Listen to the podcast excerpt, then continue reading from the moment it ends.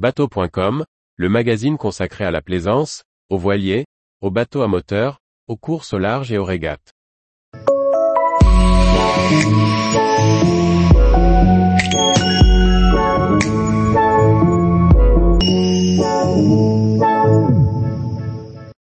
Aux quatre vents de l'aventure, récit d'une navigation d'un autre temps.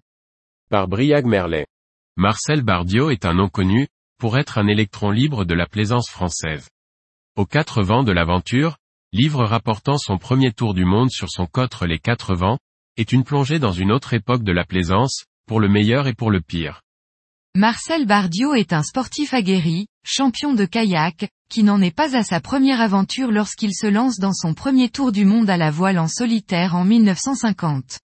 L'homme, qui a déjà fait le tour de l'Europe en canoë, s'est construit un voilier de 9,38 mètres. Débuté pendant la Seconde Guerre mondiale, le chantier a duré 8 ans jusqu'à la mise à l'eau en 1949. À l'heure du départ de Paris, le bateau n'est pas encore totalement prêt, mais le marin s'élance tout de même, descendant la Seine jusqu'au Havre. Marcel Bardiot s'élance ensuite pour des traversées de plus en plus longues, rodant au fur et à mesure son bateau, gagnant aussi en expérience. Longeant la côte française, puis espagnole et portugaise, jusqu'à gagner Casablanca au Maroc. Il rejoint ensuite les Canaries, puis Dakar. Il optimise son gréement avec ses phoques jumeaux, avant d'attaquer la traversée de son premier océan, l'Atlantique jusqu'au Brésil.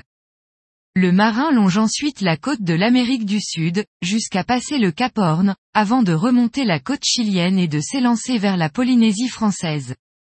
Le livre alterne entre de longs récits d'escale et l'évocation des faits de mer et des tempêtes, notamment dans les mers du Sud. La lecture des quatre vents de l'aventure nous plonge dans une navigation et une vision de la plaisance, mais aussi de la société d'un autre temps. Cette immersion est certes enrichissante, notamment grâce à ses photos d'époque et aux récits d'escale, où l'on constate la place naissante du yachting, qui peine à faire sa place dans les ports. Les récits de navigation, la gestion de l'alimentation rappelle aussi combien les bateaux modernes offrent aujourd'hui tous les conforts d'une maison, loin de la réalité des pionniers.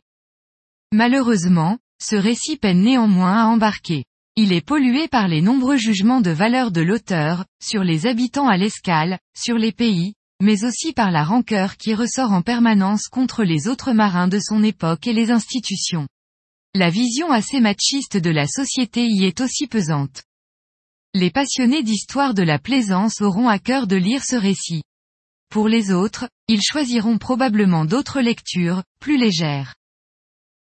Marcel Bardiot, Editions Artaud, 14,5 x 20 cm, 476 pages. Tous les jours, retrouvez l'actualité nautique sur le site bateau.com. Et n'oubliez pas de laisser 5 étoiles sur votre logiciel de podcast.